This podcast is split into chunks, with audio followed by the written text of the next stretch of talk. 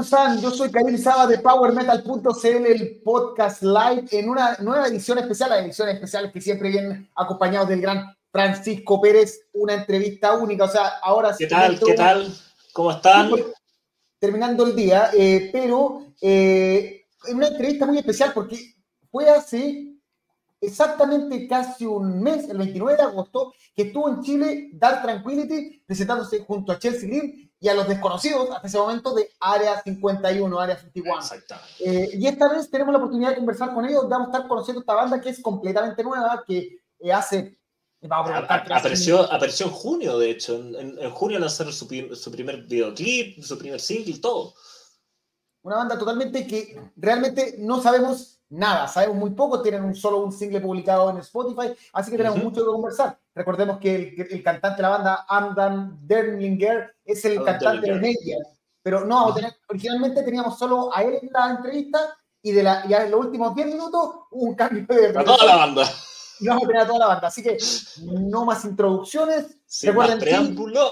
likes, suscribirse, aportarnos si quieren en patreon.com, por dejar ponerlo, banners por acá patreon.com slash powermetal.cl o YouTube Membership, todo eso, y si quieren hacer alguna pregunta que le hagamos directamente, ustedes simplemente y se rajan con los famosos super chat, su pregunta será discutida independiente de lo que estemos hablando.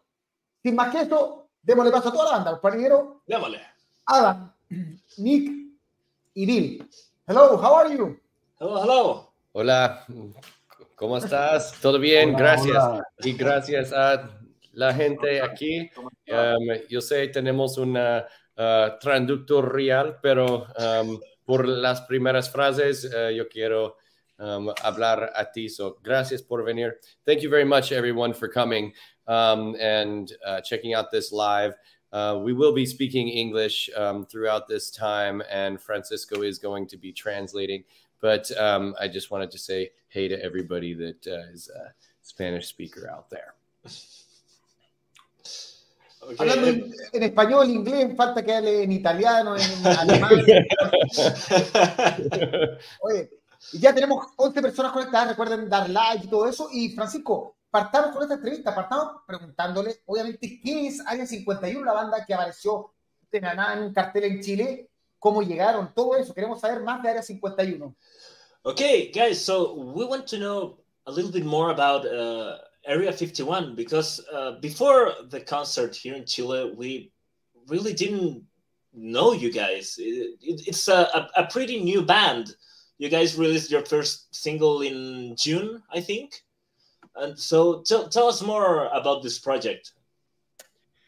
Um, Bill, you want to take it? Or you want me to do this? Yeah, so this became the culmination of the three of us myself, Adam, Nick, being part of another project that we met together, we decided, hey, we have killer ideas for creating new music no one's ever quite heard before that we want to bring to the main stage and reach as many people as possible. So we took this idea, came together, and came up with what we think is a stellar product that we're looking forward to introducing to everybody.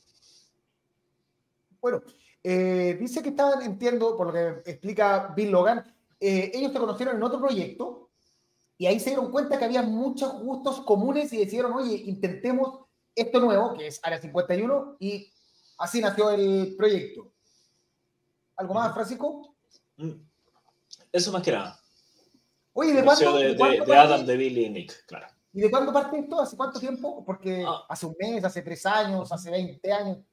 Okay, so how long has this project being like cooking you know? Uh, because you you released in in june your first single but how how much time before that you guys started working together?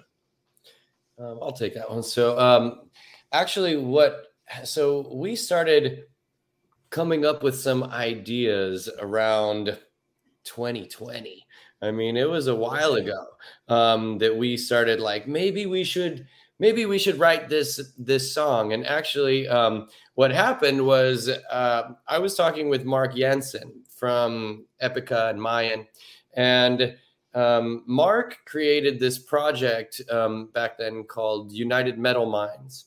Um, I don't know if you're aware of it, but um, one of the things that uh, we were doing is Bill wanted to um, do some work on that album. I was gonna do um, some vocals on the album and things like that. And so um, Bill and I got together, and I was like, "Yeah, let's you know, I'll you know, let's write a song together, and let's you know, I'll sing some stuff on it, and let's uh, you know, th- um, do that." So we were like, "Okay, cool. Sounds like a good idea." Well, after um, we made it, we were like, "This is pretty cool." Like I'm not sure this really fits what he's got going on, but this is really cool. Let's keep this off to the side and just like save it for something. You know, we didn't have any idea what we were doing with it. So we started writing another song. And then we liked that one too. And we're like, what? We have all these songs we're just like making now, like for a totally different purpose.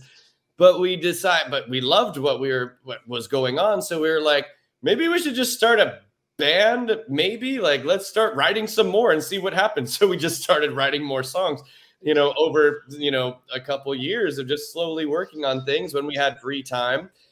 And then we decided that after we made so many of them we were like we should really do this. This is too much fun.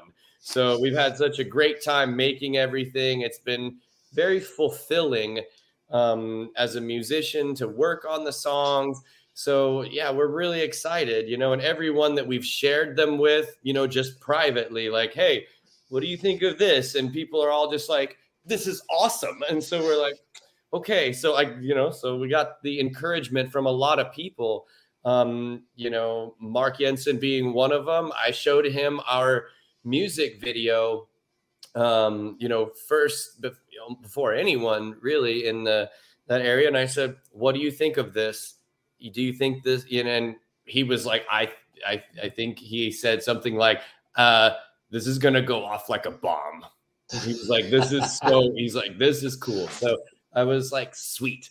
So I really appreciated that support. Um, you know, we've got tons of people from Mayan that were really supportive that I showed this to people outside of Mayan, friends of ours, just you know, just to kind of throw the ideas off of people, you know, and see what they thought of it. And mm-hmm so far we've had a really positive reaction and we're really really thankful for that. So those of you out there that are commenting that are following our social media pages and our youtube and all of those things and that are commenting and giving us all that support like it means so much honestly. It's really important to us. So yeah that's kind of that's that's how long it's been cooking and how things kind of came together Francisco, a ver si me ayudar con esta, porque lo que nos decía Adam, que en 2020 estaban con, estaba conversando Adam con eh, Mark Jansen de Épica, porque con él tiene Meyan, y eh, le planteó hacer algunas canciones, se juntaron a armar estas canciones, pero se claro, para, para, otro, para otro proyecto. Para otro proyecto. Para Metal United, it was United Metal Minds. United.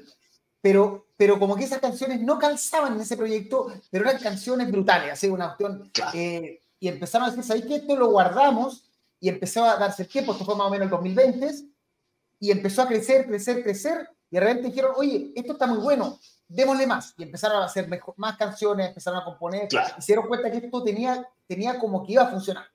Después empezaron a mostrarle esto a sus amigos, a sus conocidos, y todos les decían, oye, esto está genial. Incluso Mark Jansen dijo que como que le explotó la cabeza cuando escuchó esto.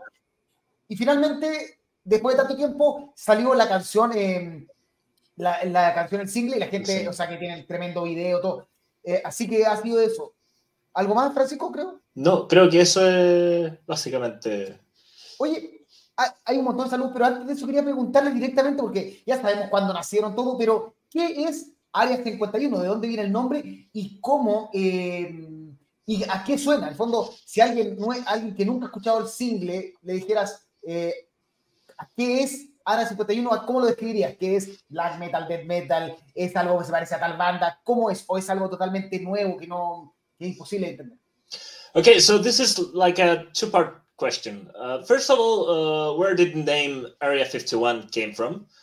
And second, uh, what what kind of style is uh, Area 51? What is Area 51? You know, if someone who doesn't know the band asked you, what is it? What what do you tell them? Okay. Uh, well, I'll tell you what. I'll answer the first one, and uh, I'll have the the other guys uh, see what they how they want to answer that that other one. okay, so um, actually, uh, you know, Area 51, Area 51 and the name of the band is actually related to a lot of the lyrical song content. Um, so, um, Area 51 in the United States, for those of you that don't know it, it's a military um, base. And there's a lot of conspiracies um, and thoughts surrounding aliens and extraterrestrial life that is and, and things that are being held captive there and being done on aliens or on um, technology from other worlds and all these things that people think are happening but no one really knows. And we can't really we think that a lot of people think that there's something going on in there but we can't like get in there and do anything about it because we're just citizens. We can't go into the military base and check it out. It doesn't work like that. And that is actually that idea is related to all of the song content for the album the song content is very heavy it's based on um, problems that we all know exist in the world, but we feel helpless to make an, a difference on. Like it's hard to solve that problem as an individual person. So, for example, problems like human trafficking and um, feminicidia in Mexico and child abuse and poverty. So these big issues that are going on in the world, we wanted to talk about those things and we wanted to but it's all of them again are things that we can't as an individual person just go fix. And there's no easy solution to them either. There's no easy solution to poverty. There's no easy solution to um, to trafficking and all these things. It's it's not a small issue so as an individual we feel helpless i think i think everyone does um, so that's where the name comes from. Cool. Do you want to translate that first or are we ready? To... Eh, sí, básicamente eh, nos dice que, el, que en el fondo Área 51, para los que no saben, prácticamente todo el mundo sabe un poco de Área 51, es el lugar donde supuestamente hubieron extraterrestres, los, los disecaron, pero es una base militar en Estados Unidos que está en medio del desierto, donde obviamente está prohibida la entrada y pasan muchas cosas y a la vez nadie sabe si pasa realmente algo. Está como... Es, mucha conspiración, mucha conspiración en torno a, a, este tema. Entonces, que en el fondo los temas que va a tratar Área 51 en sus canciones son temas que todo el mundo sabe que pasan, pero a la vez nadie los ve. Por ejemplo, o todos se tapan los ojos y hacen como que no los ven. Eh, más, que eso, diría que, o sea, la, traducción un poco más literal es que nadie puede hacer nada respecto a eso. O sea, son, temas tan, tan grandes que uno como individuo no los puede arreglar. Ah, exacto. Entonces, como el abuso infantil, eh, las guerras, o sea, todos esos temas que estamos viendo todos los días en la tele la pobreza en el mundo. Son temas que los vemos, pero lamentablemente como ciudadanos no podemos hacer nada. Y es como lo que pasa en la 51. La gente sabe que está ahí, pero no se puede hacer nada, es imposible acceder. Claro. Ahora sí, la segunda parte. And, and, the second part of the, the question, what, what is uh, Area 51? You know, what kind of style? Yeah, so sonically, we wanted to produce something that was just going to be big. Everything that we throw out in our music needs to be something that is massive, bigger than itself, kind of representative in the lyrical content itself. This is bigger than one person, it's bigger than simply what one man can do.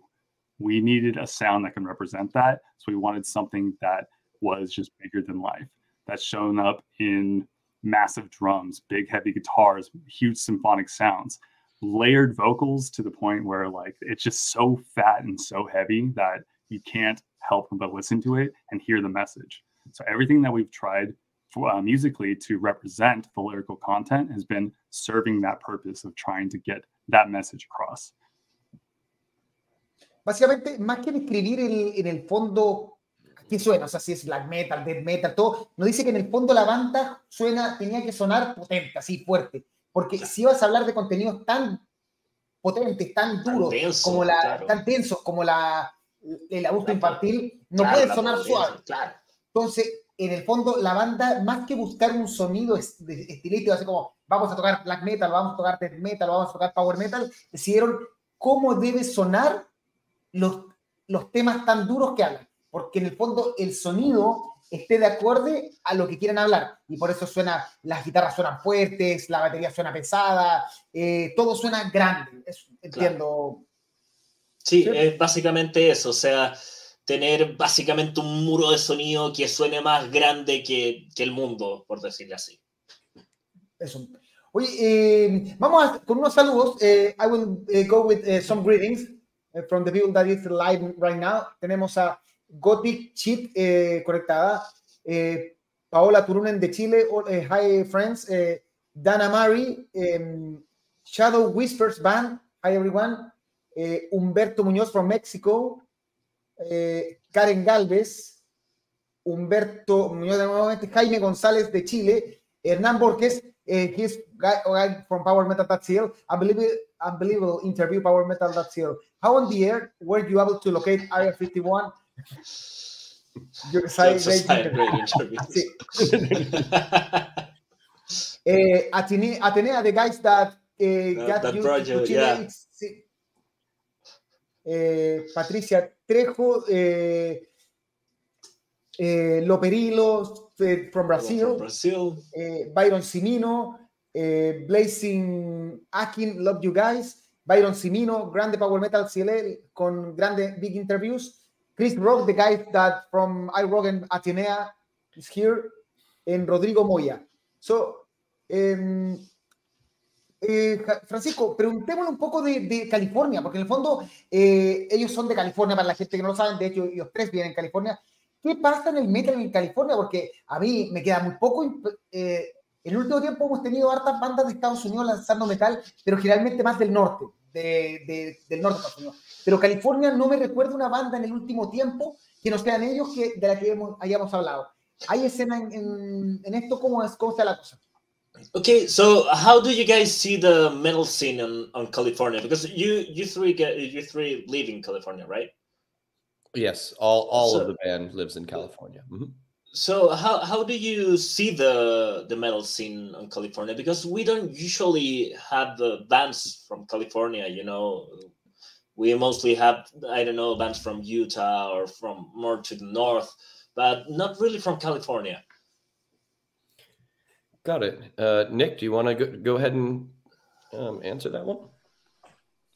Uh, sure. I'll try to take a stab at that. Um, so it's interesting that you guys would get fans from places like uh, Utah or more northern U.S. when I think there's a much higher concentration of fans here in California than, say, perhaps Utah or somewhere else. Uh, so that's kind of interesting.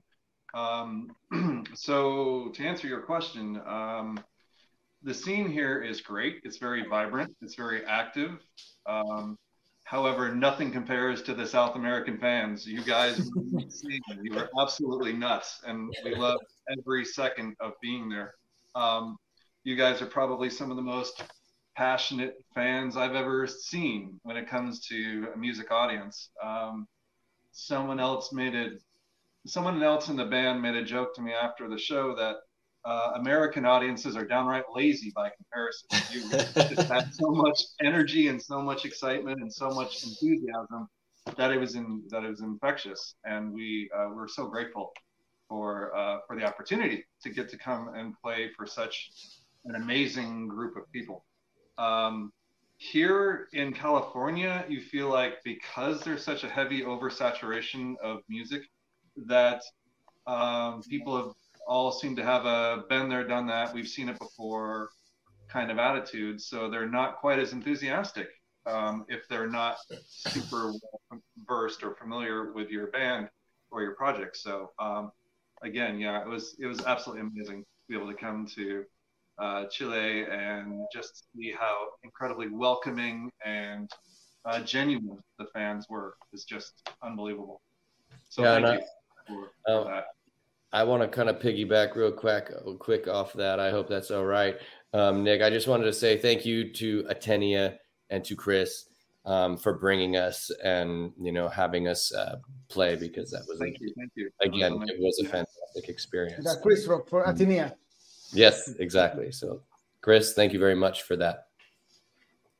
Bueno, eh, nos, le preguntamos directamente cómo, eh, de nuevo, ellos son de California, ¿cómo es la escena californiana? Porque ya saben, nosotros hablamos de vez en cuando, tenemos alguna entrevista con gente de Estados Unidos, pero creo que no teníamos ninguna banda de esta zona de Estados Unidos. Y no sé que, que, a ellos les parece raro, porque, sí, porque a ellos les da la impresión que hay muchas más bandas de, en la escena en California. Claro. Eh, lo segundo, que hay mucha gente, pero que sí se sorprendieron que la gente no es lo mismo, la fanaticada, la entrega que tiene en California que la gente en Sudamérica, al, público, que ellos cuando llegaron les pareció fascinante cómo fueron recibidos el escenario, la brutalidad de la gente, y esto fue alucinante. Claro, porque pasa, pasa un poco que allá en California, por lo que nos decía Nick, tienen como una, una mentalidad de esto ya se ha visto. En cambio, aquí en Sudamérica siempre está así como ¡ah!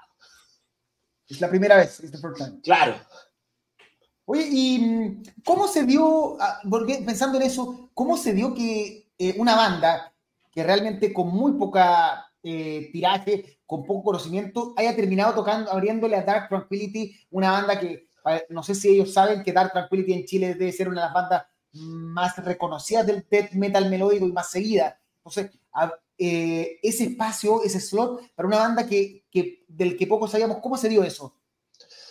So how how did it happen that uh, a small band, because you guys are really new, ended up opening a concert for the concert of Dark Tranquillity, which is a really big band here in Chile.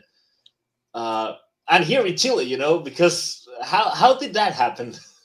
Well, actually, actually, so I'll I'll take that one since because uh, I was doing a lot of the um, the communicating um, regarding that whole thing actually what happened was we were wanting as a band we were wanting to do our like a cool first show kind of outside of the states in south america actually because it's one of the places where we have um, some of our song content. We have a couple songs about you know different places there in south america. And so we were like this would be really cool to do something there. And the timing kind of worked out right. Actually, the time that we were wanting to do a performance, um, there was one happening, down, you know, and it was Dark Tranquillity.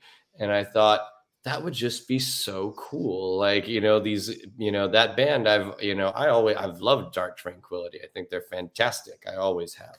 Um, and I had the opportunity to, um, chat with uh, some of them once while they were here in um, Los Angeles, actually. So, um, so at that time, I thought, hey, that's perfect. These guys are going to be down there. Let's see if we can, you know, let's see if we can get on that show. So we just, you know, that's so that's how it came to be. So, so wait, uh, this was the first Area 51 concert ever, or yes, ever? Yes, sir. Wow. Yes. Wow. So we were really lucky. well, thank you very much for saying that. we feel lucky too. It was fantastic. It, the timing fit perfectly, and you know, like I said, it was just it was right. We that's that's what we wanted, and so that's what we. Unfortunately, we were able to make it happen. You know, so yeah, that's why we did. That's how that worked. Mm, mm, mm. Interesante. Bueno, eh, acabamos de descubrir que este fue el primer show en la historia de Ara 51. Yo lamentablemente vivo, para que entiendan, ellos no saben, bueno, yo vivo muy lejos de Santiago, así que no puedo estar presente, pero para la gente que pudo ir, como Francisco que estuvo sacando las fotos, todo, eh, ahora sepan que es la primera vez que Ara 51 se presenta en un escenario y que ellos, en el fondo, eh, son fanáticos de Dark Tranquility y, y, habían conversado con ellos cuando se dieron cuenta que venían a, a Sudamérica les nació la duda, oye, ¿y si tratamos de, tocar allá?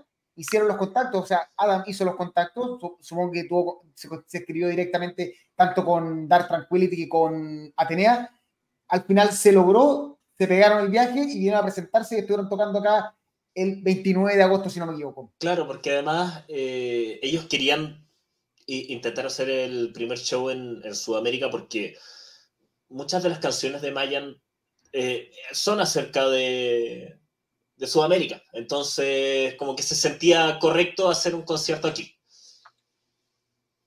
Así que Oye, eh, ¿y qué les pareció? Mira, acá de hecho tengo ya una pregunta que de Paola Turunen que dice, Hi Adam, eh, good to see you with my friends of PowerMetal.cl.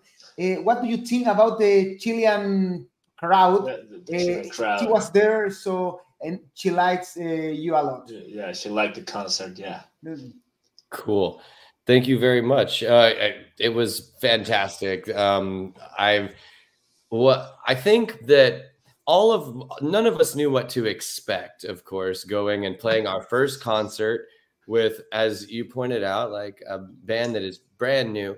Um, you know, very little content on, online. You know, to go see right now. The one single on Spotify, the one music video um you know and some cool photos right? Like i mean that's that's where things are, that's, that's where things are at right now. Like you know we have a lot of other products that we're creating right now of course and um, we're working on the album right now. Actually we are kind of like in a um, pre-production phase where we're talking with the producer um, for the album who's um, Joost actually um, Joost van den Broek and he does a Oh. lot of um he's worked with a lot of great bands Yeah. mayan epica Powerwolf um arion. He you know he's just fantastic. And his um i love his his musical vibe. You know he's a he's a great artist. And he's got a great ear for what you know you could do. And i love his mixing skills. He's the one Yeah. who mixed the um who mixed and mastered the first area 51 single the victim single and, and, and it And- sounds amazing.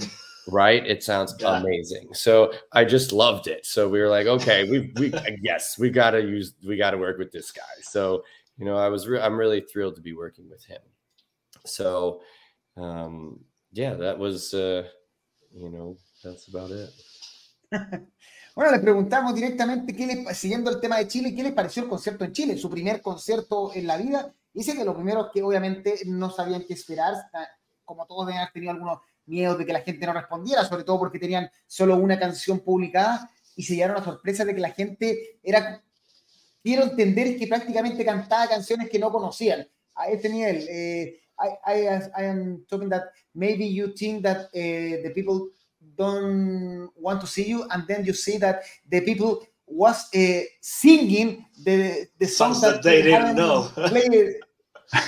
I did My- yes i My- i noticed myself, that i, I meant included. I, I meant to I meant to point that out because the rest of the band didn't believe me when I told them that. Um, but it was it was hilarious. I, yeah. I told them I said so the first two songs I think are pretty normal. Like people watch and they go, "What's Yeah. going on? Who is this new band?" You know. But by song number three, I felt like everyone was like hundred percent all in like totally you know were vibing with the band and Yeah. with us and they were performing with us and at that time and then yes as the songs went on people learned the melodies in the middle of the songs like and i could see them like singing like along you know with the same spot and i was like wow that that per- she's really doing that like i saw one person was off to the side you know and um and i remember seeing her and she's singing along and i'm like how do you know what i'm doing but it was it was amazing so the Well, reception of the fans was incredible that's Chilean metal fans for you. wow South America, I think. Yeah, South America is always like that. Es interesante que lo que le decía que en el fondo eh, ellos, el Adam le contaba a, su- a la banda que una de las cosas que le pareció impresionante era que, claro, primera, segunda canción, nadie los conocía, la gente los Estaba miraba como, como, "Mm, a ver qué es esto". son buenos, son malos, y a la tercera la gente estaba en Chile, estaba, eh, se desvivía por la banda y que notó que mucha gente era capaz de tratar de cantar canciones que nunca habían escuchado, o sea, Claro, se aprendían, se aprendían el primer coro y al segundo coro ya lo estaban cantando. Entonces, que eso le parecía fascinante. Oye, ¿y cómo esto afecta a la banda? ¿Cómo se re- en una banda que, que está recién partiendo, que está empezando a grabar, cómo este concierto, perdón, es- volví el micrófono, eh, afecta lo que van a hacer? ¿Hizo algún cambio? O sea, llegaron, ¿sabes que Me di cuenta que esta canción funciona mejor, o me di cuenta que, que esto le podemos, o llegaron directo, hoy tenemos que grabar todo porque esto es impresionante. ¿Cómo lo afectó?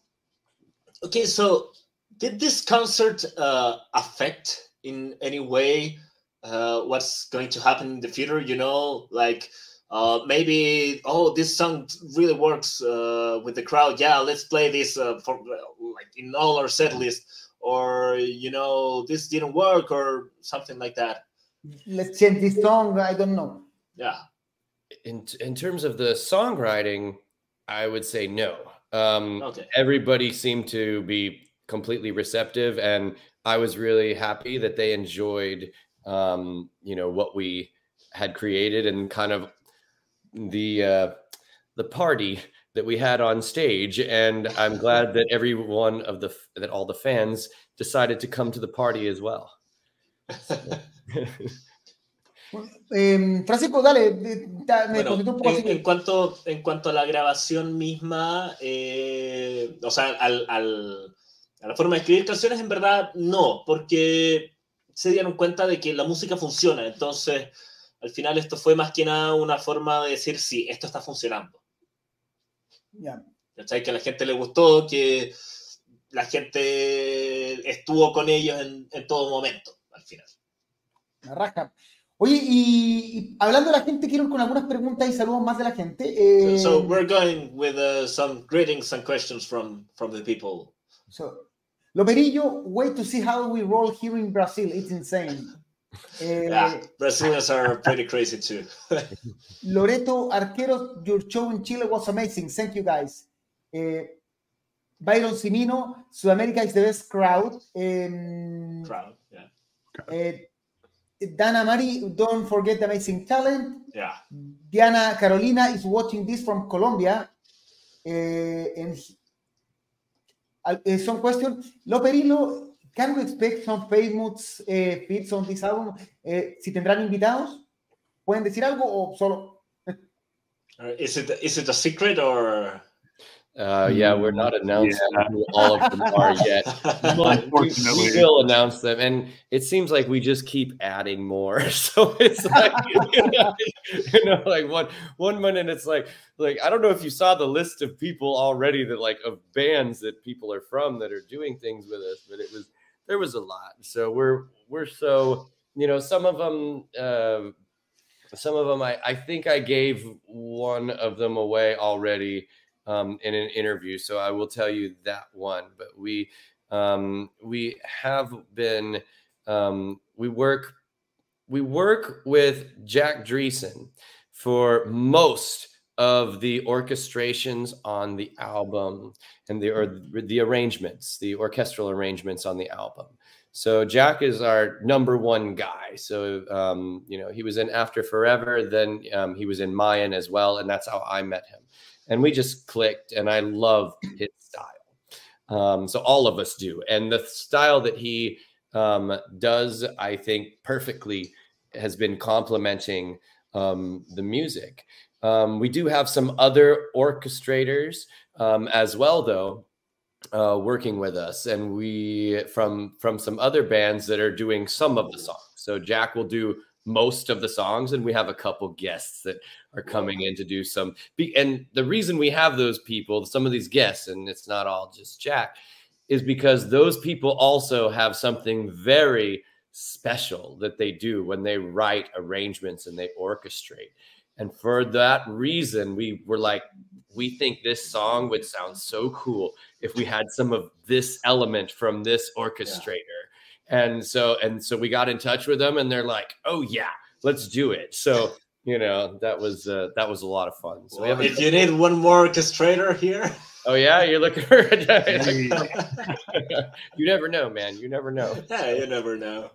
Eh, bueno, le- eh, aquí Loperilo le preguntó si habían algunos invitados en el álbum. Dice básicamente que sí, hay muchos, que muchos trabajan en orquestación, o sea, en el fondo, que Claro. fueron dándose cuenta que las canciones en particular merecían ciertos ajustes para aumentarlas, cierto, de, de tal persona a tal persona, que por ahora no puede revelar nada, que solo puede revelar que Jack de Terrence, de... Jack Tresson de, de After After Forever Forever y Mayan.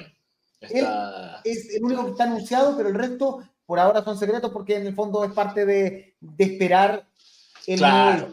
Eh, eh, eh, es parte siempre de, de- del- de la expectativa. Oye, ¿cuánto, cuánto, ¿cuánto tiempo tenemos que esperar el nuevo disco de, o el primer disco, el debut de Área 51? ¿Un año? ¿51 años? Eh, ¿Un mes? ¿Cuándo? Um, how long do we have to wait for the for the new album? Like a year, 51 years, uh, Great question. Or... Great question. Ooh. Yes. No, we were thinking about, you know, doing something like, you know, 51 months. So if you can wait that Perfect. long, you know, I'm just I'm just joking. No. Um it's actually we're like I say we're already in pre-production at this point. So we are we're hoping for of you know the first quarter approximately of the 2024 year. So not very long off. It really depends on um, on promotion promotion agencies and who decide who we end up working with to do the promotion for the album. So if they can when it's good for their schedule, sometimes you don't just get to choose exactly when you want to release an album, you know. Um, we also haven't reached out to labels if we decide we want to go that route. Um, we'll see if you know um, if a good label comes along and if there's something to work with there, then cool, we're open to that too. Um, it just kind of depends um, on those things, and that's happens also with labels. You know, like we might have the album ready, and they might say, "Okay, but you know what? we have these other albums coming out. We need to wait before we put yours out. And that's to do with promotion as well. So mm-hmm. it depends. Um, I can tell you when you'll see when it's being recorded. If you follow our social media, if you follow our Facebook, our Instagram, all those things, we're going to be showing uh, the recording process and us doing things in the studio. So people will see that. Um, and I think that we'll have everything I think the album will be done, but by the end of 2023 for sure. Um, okay. it, absolutely, but it's about when it's released. That's a different story. That's yeah. I can't answer that. Perfect. Bueno, eh, vas, el álbum está en preproducción, el, el, debut de Área 51, y esperan lanzarlo probablemente el primer cuarto del próximo año. Ahora, obviamente todavía esto depende de sellos, de con qué sello trabajen, porque obviamente los sellos no es que tú le digas al sello, yo quiero lanzarlo en tal fecha. El sello te, dice, nosotros lo vamos a lanzar tal fecha porque tengo todos estos discos en cola y no quiero lanzarte que no lo vea nadie, una cosa así.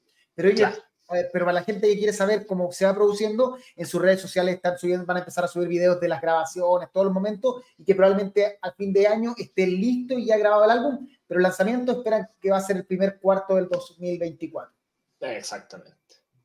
Oye, eh, Paola Turunen, te va a dejar así la, hacer la traducción, está preguntando sobre el tema de la estética, porque en el fondo los vieron en vivo, vemos la foto, todo. Eh, ellos decidieron tomar una estética bien especial, eh, con caras pintadas, trajes llamativos, peinados alocados, eh, que un poco se alejan del estilo específicamente del black metal. El black metal más clásico no es así, sino que es distinto. ¿Cómo viene esto? ¿Quién lo asesoró? ¿De dónde viene la idea? Okay, about the aesthetics of the band uh, on the stage, whose idea was it? Because it, was uh, really, uh, I don't know if shocking is the word, but it, it was like uh, really like. it's shocking. It's yeah, well, it, it is shocking. Yeah, you know the the painted faces and the and the clothes and everything. Uh, whose idea was it? Well, I think we all kind of collectively said, you know what? What's not boring?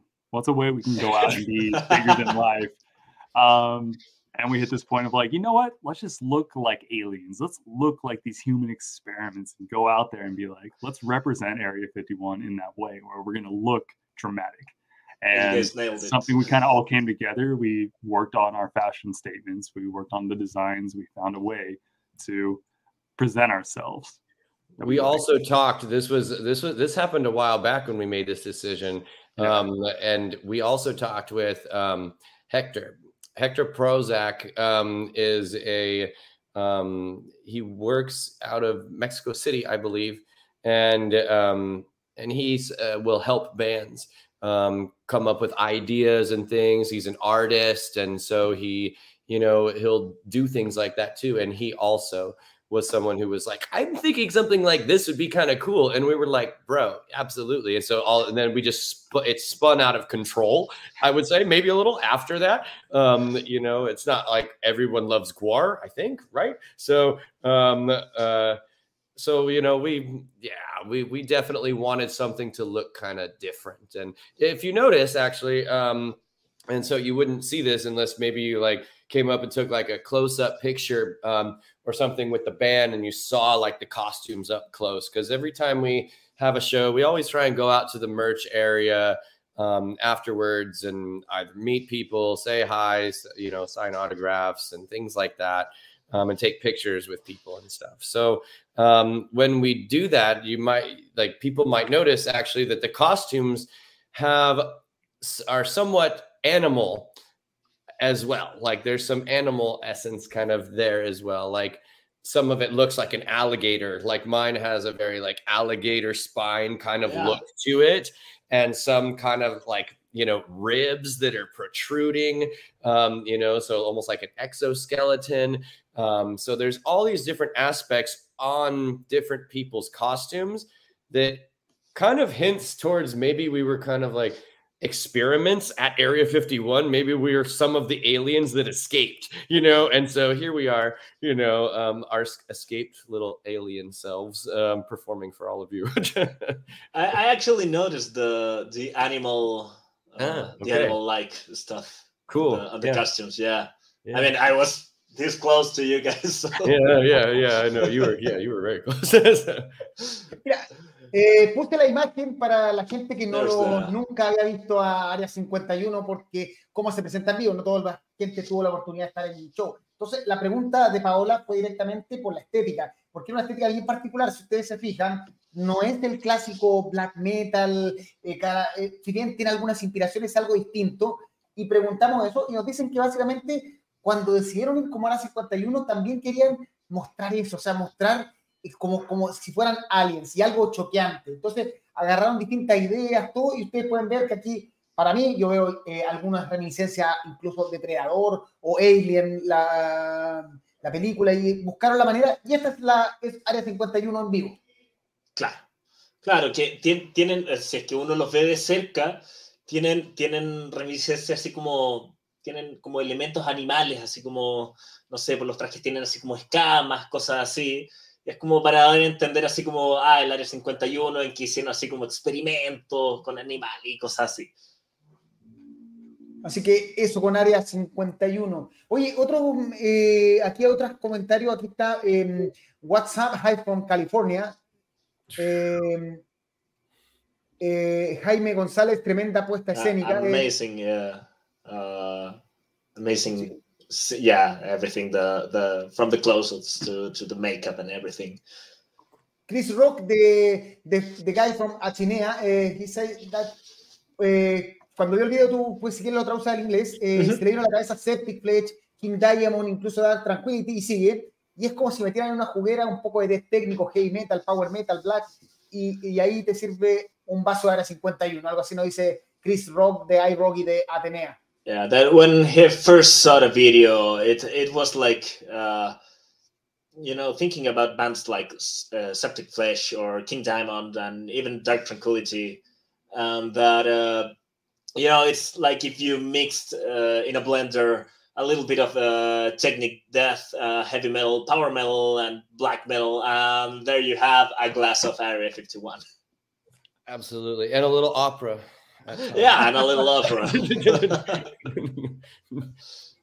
y Francisco, y después de todo lo que ha pasado, eh, ¿qué, ¿qué, piensan de lo que va a llegar a hacer la 51? Porque eh, es interesante que quede la idea de que esta es la primera vez que nosotros hablamos con una banda que prácticamente no conoce nadie, realmente. O sea, que, que antes de esta entrevista muy poca gente sabía que existía antes de venir a Chile.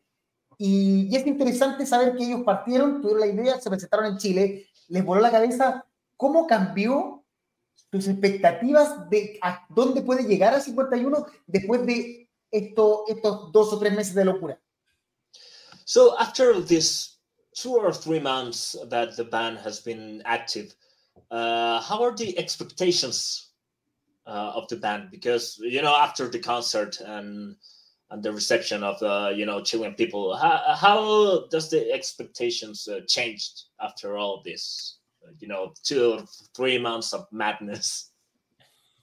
Oh man, uh, um, Bill, why don't you? What are you? How have your expectations Man. changed? Or I would like to hear. let's hear from both Nick and Bill. Tell me about your experiences and what you guys thought. How did this change?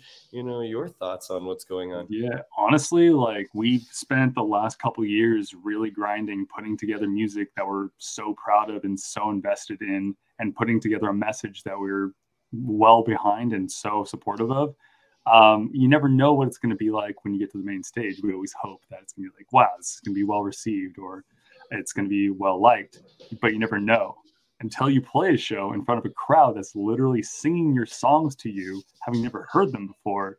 It sets an expectation of like, wow, this has potential and we can go far and we want to go as far as we can with this because it's so inspiring to us to be able to move forward. So we're at a point now, at least for me, that it's now become the, um, central drive to keep that uh, same feeling of feeling alive when we're playing for people.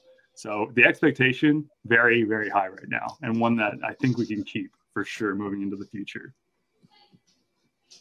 Um, yeah, I was just gonna almost say something similar, but um, the the uh, the Chileans set the bar so high now that anywhere else we play is going to be anticlimactic because the the fans and the people there are so amazing and they're so they're so engaged and they're so part of the show that playing anywhere else is quite frankly going to feel boring. but, that's a challenge. That's a challenge to other places, but right. Chile that's, for that's sure. The challenge will be to get um, other people as engaged as as the Chileans are. They're just amazing. Uh, yeah, so the bar has been set really high. So now, now we're going to see uh, hopefully where we go from here with it. And Alan, you know, uh, for me, when it was, I think that my feelings after the show, after having such a great reception and seeing how much everybody liked it, I really want to I really want us to do a tour in South America. That's what I want to see happen. Um, so, you know, I mean, we want to, you know, I'd love to, I love touring in Europe and it's fantastic. I love, you know, I go there with Mayan and, um, you know, we're actually going to do a show pretty soon. I, I, probably shouldn't say very much about that.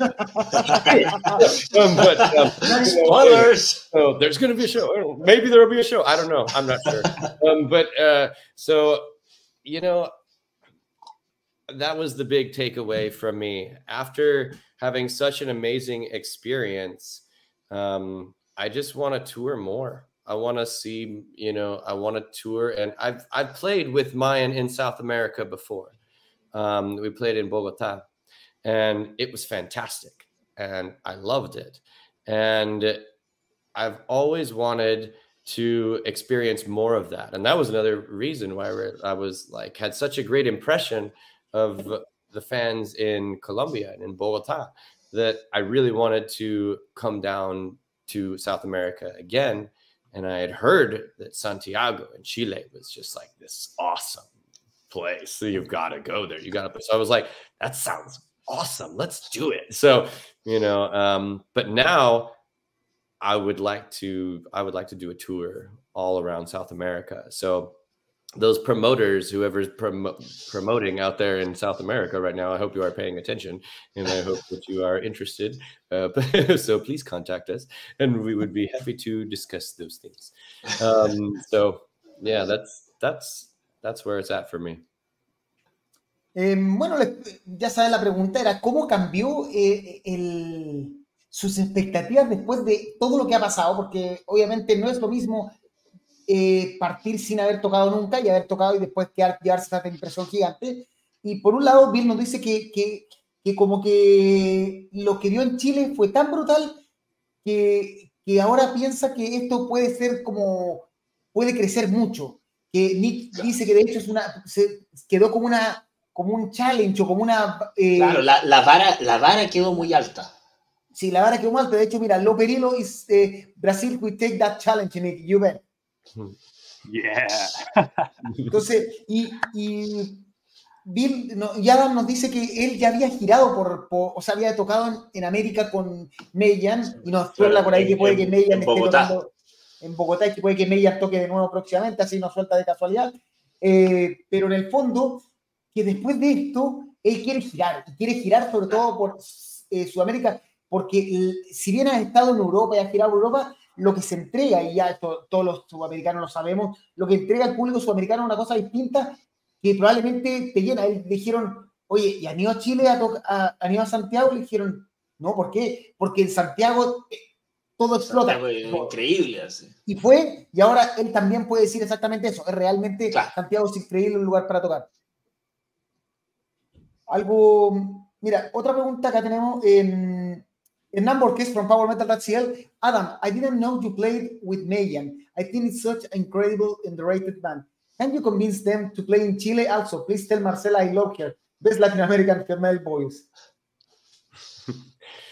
Very cool. Very cool. Uh, yes, uh, I, I'm. I was also actually a um, a big fan of Mayan before I joined Mayan and was singing for them. Um, so, uh, yeah, I absolutely I love doing it. Um, convincing them, they don't need convincing, my friend. Like they, th- trust me, Mayan wants to go to Chile. Everybody. It's that, that's not the you know that's not that has The nothing. promoters. So promoters, worry, yeah, the like, promoters. you know, have a promoter reach out to Atenea, Mayan. Atenea is seeing this interview.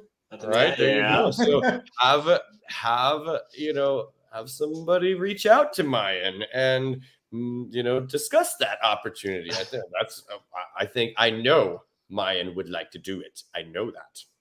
And we Sí, will love that too. Eh, Hernán, porfa, ya sabe la gente que Mayan también quiere venir a Chile, pero que falta que los productores llamen. No es que ellos no quieran venir, es productores. Oye, La, eh, gan- la gana está, la gana está. Paula Turunen is asking if you in Chile You- did you had I know wine? that it's for, did you I see the photo in the in your Facebook are you drinking wine but uh, did you drink wine did you like the Chilean wine and what other things from Chile uh, did you like in your Yeah. little travel Did you have any any Chilean food? You know, like classic Chilean food. Yeah, absolutely. yeah. yeah, for sure, for sure we did. So I'll let I'll let the guys jump in on this one, but I do want to say, yeah, we actually got some bottles of Chilean wine gifted to us. They like they dropped them off at the front desk of the hotel for the band, and I was like, that's cool. So you know, so after we drank them after the show, um, and it was fantastic, and you know, so um, you know, Bill, you wanna you wanna chime in on that? Um, anytime we weren't prepping to go to the venue, um, getting back from the venue, um, meeting with our promoter group and such, uh, it was like, hey, where are we going to go for food? Where are we going to find the local cuisine to try? We heard the empanadas were unparalleled; that they were so good, and um, you guys did not disappoint. They were pretty damn good. We were stoked about that. The Chilean wine is excellent. We even had um, flights of Chilean beer too. Uh, shop, right, for tap. yeah, yeah. we learned learned all the new words, and so we drank tons of wonderful artisan beers. Ah, it was uh, another reason to come back. I, How many did we try that night? Uh, okay, I want to give a shout out. Hold up. I want to give a shout out. This is important. We need to give a shout out to Nikki. She was the hospitality manager at Atenea, and she is awesome. Um, she was so so great um, working with us the whole time. Really attentive, just super professional. Really like that, but also just a really cool person. Like we, um, after the show was over, right her job was done and you know but we actually before we left chile she invited us out and we went and we went to this cool place in santiago where where we got all of those beers to try how many did we get Uh, it had to Um, been at least like 30, 20? something like that. 25 Well, Was it 25? I know it was like a lot. It filled up a, like a long table. I, I, thought- I thought someone took a picture in the me. band. I thought someone took had to have taken a picture, but maybe not. But It's yeah, there was just we have one. all these little you know tasters and honestly i was so i said something that night i said you know what like this is a place that definitely is like if I didn't live, you know, in Southern California, we have a ton of breweries here, by the way. Um, if I didn't live he- here, like, you know, could I live in this place? And in Santiago for the beer, absolutely. Like they have the beer is excellent. You guys are doing a great, jo- great job there.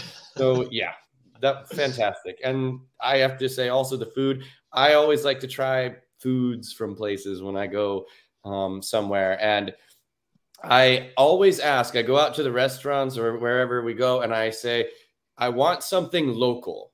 Like, give me something like whatever is local, whatever is popular, cultural, like whatever you got. Just, I don't care. Just, you know, point to a couple things and I'll pick one or two of them to try them.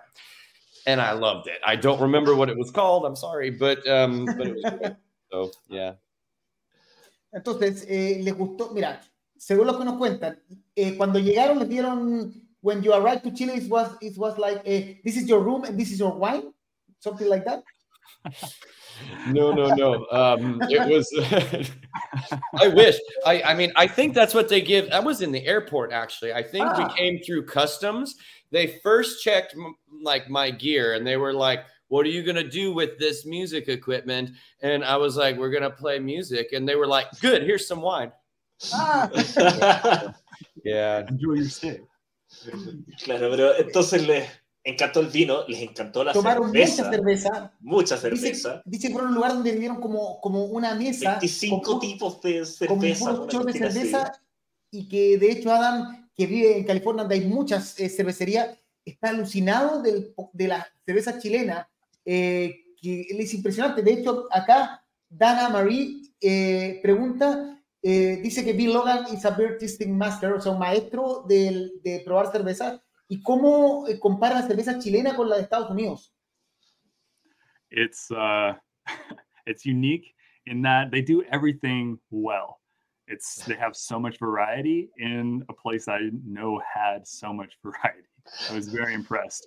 And coming from California, where you can throw a rock and hit three breweries, it was pretty impressive seeing the selection that you guys had. It was delectable. So uh, all about it. We'll have to visit more often for beer and hopefully for some more music. maybe we'll play a show. But play, maybe, maybe, maybe, maybe. At a brewery this time. Yeah. bueno, eh, entonces no, no dice que, que, que, la cerveza, claro, o sea, que, que todas las cervezas aquí eran buenas y que también importante eh, Nikki de Atenea, que se portó un 7 con ellos, que fue muy profesional, muy buena persona, o sea, en verdad, 10 de 10, 10 de 10. Ahí está, Atenea. Saludos para la gente de Atenea que también se porta muy bien con PowerMetal.cl, así que somos muy cercanos a ellos, trabajamos constantemente con ellos. Sí, grande eh, Atenea. ¿Tienes alguna pregunta tú, Francisco? ¿Algo más que preguntarle? Ya llevamos como una hora por si Uh, yo creo que la pregunta que le hacemos a todos nuestros invitados, ¿qué, qué es lo que están escuchando? What do you guys uh, listen to, uh, you know, right now? What, what are the bands you guys are listening to? It's a, it's a question we ask uh, all, all of our uh, interviewees. Nick, go mm-hmm. for it.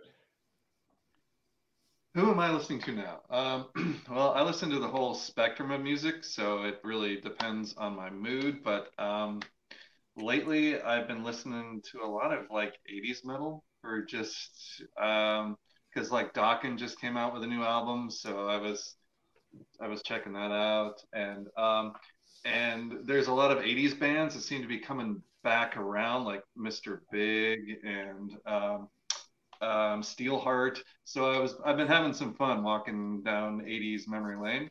Uh, but for more current stuff, uh, probably like Arch Enemy is kind of like a go-to band whenever I hmm, want to listen to something heavier. Um, I listen to a lot of King Diamond, so that someone mentioned you mentioned earlier that we sound like you know uh, King Diamond in a blender. That's that's awesome because I love King Diamond. So I was like, oh, yes, they get it. They they see we they they recognize our influences. We sound like King Diamond, yay! so, a huge King Diamond fan. Um, and sometimes I'll even like if I'm in a uh, you depend again depending on the mood. Um, maybe even pop music or something, just for just for something completely different. So yeah, I'm kind of all over the place, but yeah. Perfect. Bill. And, and you guys, uh, Bill, Adam. Uh, yeah. So right now, um, I just saw probably my dream lineup that I, I can possibly imagine. I saw Gojira, Mastodon, and Lorna oh. Shore play a show in Los Angeles about oh. a month or two ago. So that's literally in my playlist. Chile. Gojira yeah. Chile in November. November, yeah. You guys are in for a treat. That is such a crazy lineup. And so for sure, that's been like my top played right now. I am all about them. They're so good. Yeah. Uh, for me, for me, um, you know, it varies a lot. I just I just looked at my phone real fast actually when you know they were answering to see like what did I listen to you know recently, and so I there was this underground project called Chaos Star um, that uh, uh, that I listened to, and it's very theatrical, very dramatic. Um, and so I kind of like that. Lots of vocal characteristics in them, but like I say, very theatrical music. Very almost like 20th century rock. I don't know how to describe what they're doing. Avant garde in a way. Um, and um, I also will sometimes listen to other things like that um, that are a little extreme, maybe. So, like, there was this 20th century composer, um, uh, Maxwell Davies, and he wrote this um, this art piece called uh, Eight Songs for Mad King. And it's just this why, and it's it's acting and it's a musical performance, but it is out there. And so I really I like that kind of stuff. I will listen to that kind of stuff. I'm also, of course, listening to the new um, stream of passion stuff that just came out, right? Because that's really cool. Um, you know, and I know a lot of fans, you know, of Marcela really you know are excited about that. And you know i think it's so cool like that they were able to you know kind of come back together and start working on things. So that was neat. Um besides that um you know the most recent thing you, you know was uh, i listened to an old album that i haven't heard in in years but i love it because one of my um, early um, year album and it's the episode album from Stratovarius. Um so i just love everything about it. And it's an amazing album. Yeah, and you know, of course, like my little power metal heart, oh, you know, like always kind of like things, you know, like when I'm when I so I can't help it. Like there's certain things that I'm just like, man, I love it. So that I was definitely listening to um, you know, Timo Kotipelto hit some uh, hit some notes and you know with that fierceness and vibrance and uh, that that album had. So yeah, so I listened to a lot of things. Um, uh, Dimmu Borgir. I love listening to Dimmu Borgir. Septic Flesh is awesome. Um, so I love listening to Septic Flesh, the Titan album. I really liked. I like a lot of them though; they're all great. Um, so yeah, that's kind of where um, you know the things I've been checking out lately. Um, and then of course I went and listened to some more uh, um, Chelsea Grin because it got me, you know, in the mood after the show. you know, so I enjoyed that. And uh, you know, I always listen to Dark Tranquillity, though. That's kind of a song that always pops up on my on my playlist when I'm, you know, listening to music. So. Mucha información, pero a ver, resumiendo rápidamente, eh, Nick eh, está más escuchando últimamente metal ochentero, bandas que están volviendo, Mr. Big, Steelheart, eh, cosas como eso. Eh, a veces escucha pop todo, pero principalmente, sobre todo si le preguntaran, se dedica a eso. Eh, Bill, lo último que le viene a la cabeza fue Mastodon con, con Gojira. Con Gojira y que en Estados Unidos fue con Lorna Shore, cosa que no viene a Chile solo Mastodon y Gojira, que eso es lo que está escuchando actualmente. Y Adam nos dio una cátedra de todo lo que escucha, que va, pasa por Septic Fletch, por bandas Chaos, no me acuerdo el nombre que. Chaos Star. Star, eh, y no, también que él le encanta la música que hace Stratovarius antiguo del tiempo de Timo El, el episodio. El episodio. O sea, un poquito de todo. Oye, en último, eh, parece que no va a llegar. Pregúntale si no va a llegar el otro. Uh, Francis, uh, I, I, think I talked with him and he said uh, I think he couldn't make it to the interview. Right? Yeah. Yeah. Uh, he, I think he Trent. Uh, I'll tell you. Um, You know, I, I, I talked with him uh, uh, before the interview, and he said he, he wasn't sure if he was going to make it. Oh yes, it's uh, it's possible. He's you know he's kind of like I say, still possibly tied up. So I don't know. But we, we can do another interview whenever you Ah, want. we can do another interview Okay. Of course. Eh, once Have once the listened- album is out, maybe. Mhm. yes. Yeah. Have you listened to Chilean bands? Uh, you know, you guys algo- something Peppers? from Chilean music or Chilean metal? Um, can can you? Uh, Who go Bill? Do, do you Uh, guys know any bands? Well, or- we need some recommendations for sure. Oh. I Oh. want to listen to it more because outside of my four days in Chile, um, I don't know too much about Chilean culture. But I know, I know, now- I know one. I know Whoa. loud. there, Hey, there allowed, are two bands. yeah. Yeah, loud, yeah. so hot, man. Oh, Yeah. Thank you for for opening and getting people warmed up. You guys Oh, did yeah. great. There, there are two great recommendations there by by, by Mawiza and Austral. Yeah. Those two bands are really really good. Okay. Eh, and then the last, uh, in our last post podcast, we were talking about uh, weight of emptiness and demoniac, two very, very, very aggra- aggressive band from Chile. Yeah. Yeah. Trent is here. Oh, Trent is here. Hey man. Hi, man. Trent. Hi, Hey, what's up? Hey. Wow. Amazing. Glad you could make it. I'm very glad too. It's great to see everybody. Yeah. I'm Karim. I'm the the the, co- the host of PowerMetal.cl, and Francisco was the guy that Uh, took you the photos in the We concert. already know each other, yeah.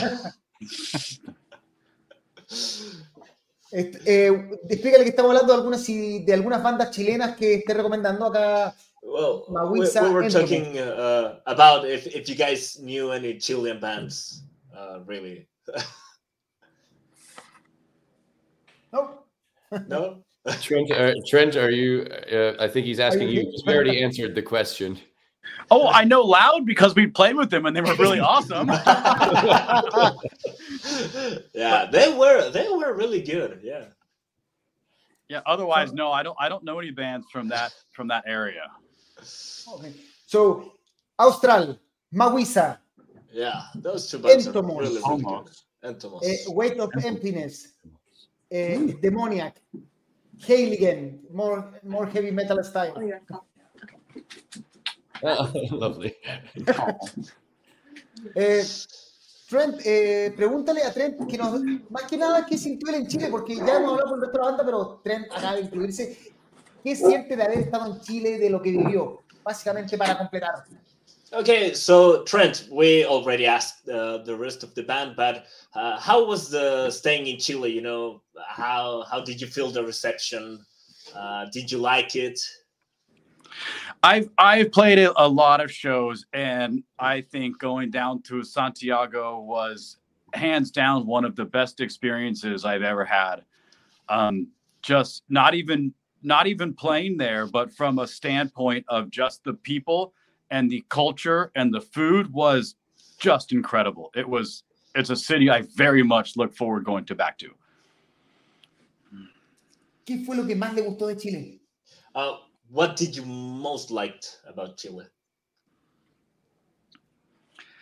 I think I just actually liked uh, the people. Everywhere we went, everybody was just absolutely amazing. Whether it was like some of the fans that were like waiting outside of the hotel or at the venue, or just even in when we just went out to regular bars and restaurants, it was just absolutely an amazing city walking around. Hey, Bill, what was that area we were always down in? Ooh, um, Pío Nono. Uh, Pinot Yeah. Nono? Nono. Yeah. Yeah, Oh, okay, by, yeah, no, by no, all the yeah. colleges, and everybody was just everybody was so nice. Mhm. Bueno, iban al Pío Nono. eh, Be- Bellavista. Bellavista, Bellavista, están en Bellavista, dice que, que le preguntamos exactamente qué es lo que más le gustó de Chile, dice que la gente, que la gente fue lo, lo alucinante, que en el fondo, donde fuera que iban, la gente los saludaba, la gente lo- lo- lo- los felicitaba, de hecho acá Paola Turunen, eh, it said that eh, you are awesome because you, you took Yeah. photos with everyone eh, in the concert. So nice, yeah. Oh, oh, me? Yeah, Yes. you. Yes, you. Yeah, I um, I'm not So it doesn't make sense to me to go to a, a metal show with a bunch of amazing bands and be in the back. I want to be in the front and see the bands and, you know, see all the people that are out there and have a good time with everybody. To me, that's kind of what the metal community is all about. Francisco, ah, básicamente Bueno, te da eco. Claro, o sea, al final a, a- a Trent le hace, no le hace sentido ir a un concierto con bandas tan geniales y quedarse atrás del escenario, ¿no? Pues él quiere estar al frente también viendo las bandas y pasándolo bien, ahí con la gente. Oye, eh, una pregunta eh, para Adam. Eh, tú que has cantado en tantas bandas, eh, ¿qué hace que Área 51 sa- esté por sobre la línea? Algo así que creo que es la, la idea de la pregunta. Claro. Uh, well, um, what what makes it stand out for for me, I guess, is that um, I get to well, I in you know in my end, of course, we have a lot of singers, and so we um, we all do different things well, and so that's what we do, you know. Um, and for this band, I I have to sing everything, so it's uh, and when when I usually when we're writing the songs, I'm like, okay, this part right here, I feel like it needs gutturals, or it needs, you know, this super power metal high notes, or it needs this very operatic choir sounding thing.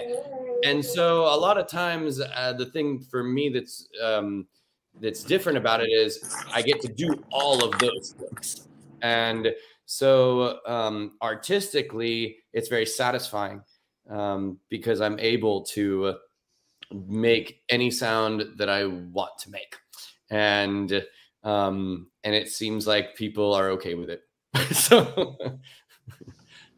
Bueno, él, eh, le pregunta directamente, dice que la diferencia con Mayan, por ejemplo, hay muchos cantantes, es que acá él se lleva todo el peso del canto, pero que eso a la vez es satisfactorio porque le permite eh, experimentar, eh, ir a llevar su voz a distintos tonos, ir a growls, ir a, tonos muy altos tipo power metal, Claro, y que eso y- les...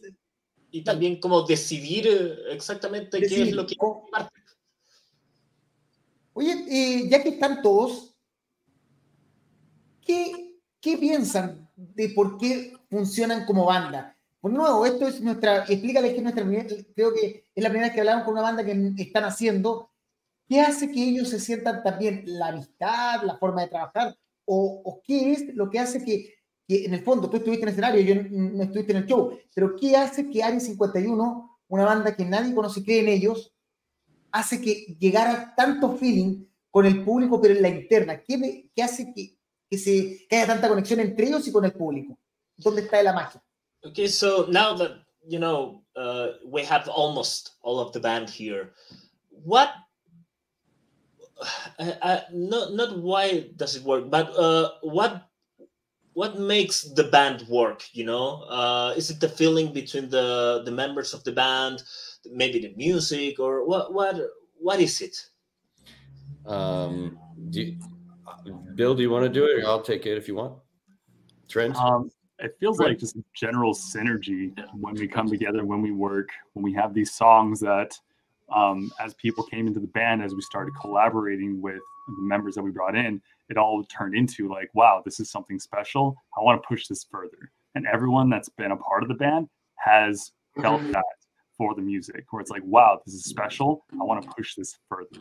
So all of us being kind of in this boat of like, we can move this to wherever we want to go with it. And it's been so cool working with like minded people in that way to where we don't want to settle for being like, oh, it's good enough. Nah, nah, fuck that. It's not going to work like that. So having this group like we have it is really solid in that um, ideology.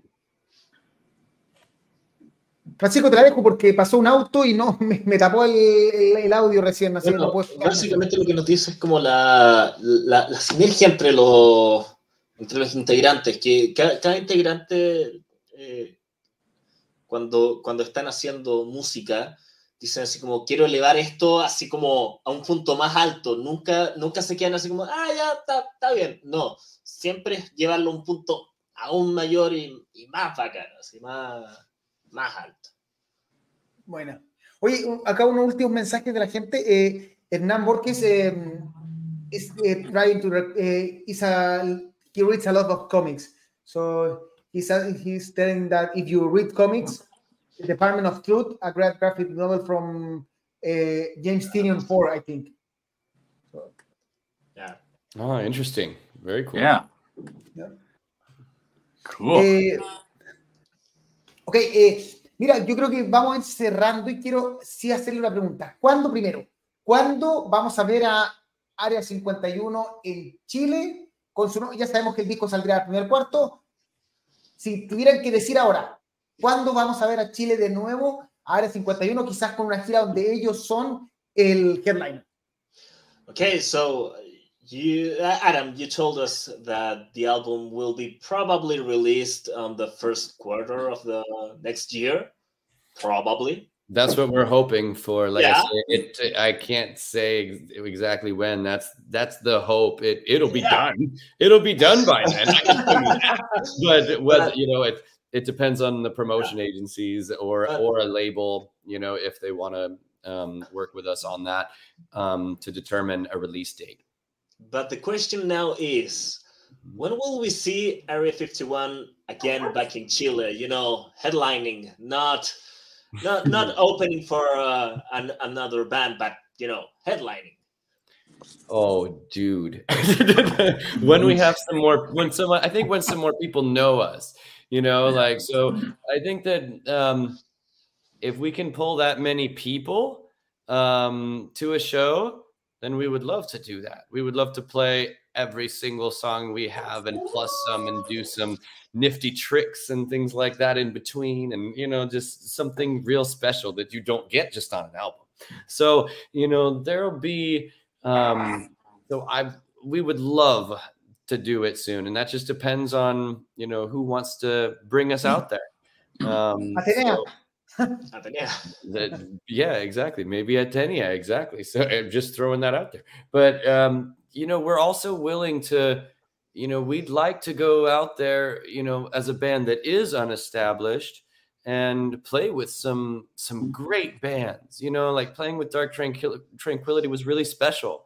So we would like some of those, uh, you know, other bands out there that are awesome that we revere, that we look up to we would like to work with them. We would like to go do some tours with them and gain a fan base. And when there's enough fans to support a um, a decision like doing a headlining tour, then let's do it. We're ready, like when you are. Bueno, básicamente, eh, cuando primero le encantaría, pero primero tienen que terminar el disco, pero que en el fondo le encantaría venir y que eh, presentarse tocando todo su, todo su catálogo, traer sorpresas, todo. Que obviamente necesitan que los productores se muevan. Mira, acá hay gente from, eh, from Mexico, they are asking you to go. Básicamente- Yes, yes. You already have a fan base in yeah. Mexico, it seems. Y eso, y finalmente quiero, eh, bueno, antes de despedirlo, obviamente, no sé si Francisco tiene alguna pregunta. Eh, no, no, no, creo que, que ya estamos. O sea, creo que la, la clásica pregunta, eh, primero, obviamente, invitarlos, eh, decirles que se quieren quedar después de un poco, después del programa, conversar un poco. Segundo, que la entrevista va a estar disponible por ahora en Facebook, Twitch, eh, Twitch, YouTube y más adelante en Spotify y otro streaming. Y tercero, que obviamente el- los invitamos a decir lo que quieran. Eh, lo que quieran, al público lo está viendo tanto de Chile, Sudamérica, que hay gente de Colombia, de México, de Brasil, de, de California, viendo esta entrevista en este momento que está completamente en vivo. Okay, so to wrap things up a little bit, um, first, is there anything you guys want to tell the people here uh, that is watching us right now? You know, we have people from Colombia, from Mexico, from Chile, uh, from- from Brazil. Uh, if you guys have any words for for your fans here, you're welcome to. Okay. Um, I'll start. I'm sure that the guys will love to um, add some things to it too. So, first thing I want to say is thank you very much for the fantastic reception that you gave us. Um, and to those of you uh, that um, didn't get to see the show, or if you were in another part of the world at that time, I really hope that we get to see you soon and that we can um, and you can party with us a little bit while we are rocking out on stage. So um, I hope to see all of you soon. Um, I'll give one extra little tidbit of information. We might have uh, we might have recorded some or possibly the entire show in Santiago. Oh, so maybe Power Metal that's yet exclusive. so you might have a you might have uh, besides just an album coming maybe you will have a very cool piece of memorabilia and if you were there oh, that's Mm. nice. so um so yeah we've got some Amazing. things so trent what about you why don't you go next uh, just to kind of like what I did in Santiago is I just look forward to meeting everybody that I can and taking selfies, you know, and just sharing sharing what we do with everybody and just trying to meet meet everybody that we can. I just I I love love meeting people and sharing good metal with good folks. Yep, we're anxious to be able to see all of you guys. Come visit us at our merch booth. T- come take photos with us. Come joke around with us. Viva la metal, see, and uh, yeah, live it with us, man. We're looking forward to seeing all of you at some point um, in the future. We want to tour and see all of you guys. So come support us. Come hang out with us, um, and we'll have a great time. please follow and like and all those things the instagram the social media all those things it really helps a lot Power Metal that's Hill and Area 51. Yeah. And Nick, And Nick, Um, yeah, I'm gonna echo pretty much the other guys. Um, it was an amazing experience. It was it was a fantastic time that we had there. The people were incredible. It was great to get to talk to them and hang out with them and take photos with them and just just get to experience the metal show with them and the metal scene there. So uh, we hope we get to do it again really soon because it was Mhm. an amazing time and it was a fantastic experience. Creo que no hay mucho que traducir, básicamente solo la exclusiva de PowerMetal.cl que Adam nos cuenta que grabaron el show completo en Chile, así que puede que próximamente no solo salga el disco de Área 51, sino que también tengamos un disco en vivo de Área 51 en su primer o quizás algún video algún por un ahí. video, pero algo histórico, porque fue el primer show de Área 51 en el mundo, o sea, así que tenemos una exclusiva. Eh, obviamente, agradecimiento a la gente, a los que compraron merch. Le quería preguntar si alguien eh, como yo o quiere comprar merchandising, ¿dónde lo consigue en este momento? Um, quick question: If anyone wants to buy uh, merch, where Where where can where- we where can we buy it? That's a great question. Unfortunately, we don't we don't have it. We don't have our web shop running right now. We uh, yeah, we had some issues actually with just getting shirts to Santiago. To tell you the truth, um, we had a couple different people that were um, that we were working with to you know create merch, and they they bowed out of doing it Oh, uh, abruptly um, just about two weeks before the show. Um, and so we had to really mad dash and um, get whatever we could um, done. Fortunately, we did have someone that stepped in and helped us get one shirt uh, done so we could bring that to Santiago. And now we have to go find someone to uh, finish the job, job, you know, to get the rest of um, those uh, merchandise items. But we won't be selling just, um, you know, shirt, shirts and badges and patches and things like that. Um, there will actually be quite a few things for sale. Um, uh, we'll have, um, you know, small things, trinkets, shot glasses, coffee mugs, things like that. And in fact, you will there will be some exclusive Area 51 whiskey. Um, yes. So if anybody likes nice. whiskey, our our friend here, Mr. Trent, is actually a very well known um uh, like he's been on the Discovery Channel like for distilling. Um, really? He is he is the best distiller that I have ever met easily, but he's also just like the stuff he makes is unreal. It is absolutely insanely fantastic, and Wow. um, it's I just I I don't know what else to say. He's amazing, and that's why he's been on the Discovery Channel for it, and that's why we're gonna sell some awesome whiskey through Area 51 also. So we will bring some to the shows. We're not going to bring a ton. We're going to bring like exclusive small amounts. But every time we go and do a show, people can purchase from that small stock ahead of time and we will bring that for them. Nice. Amazing. So, Bueno. y- ¿Mm? Dale.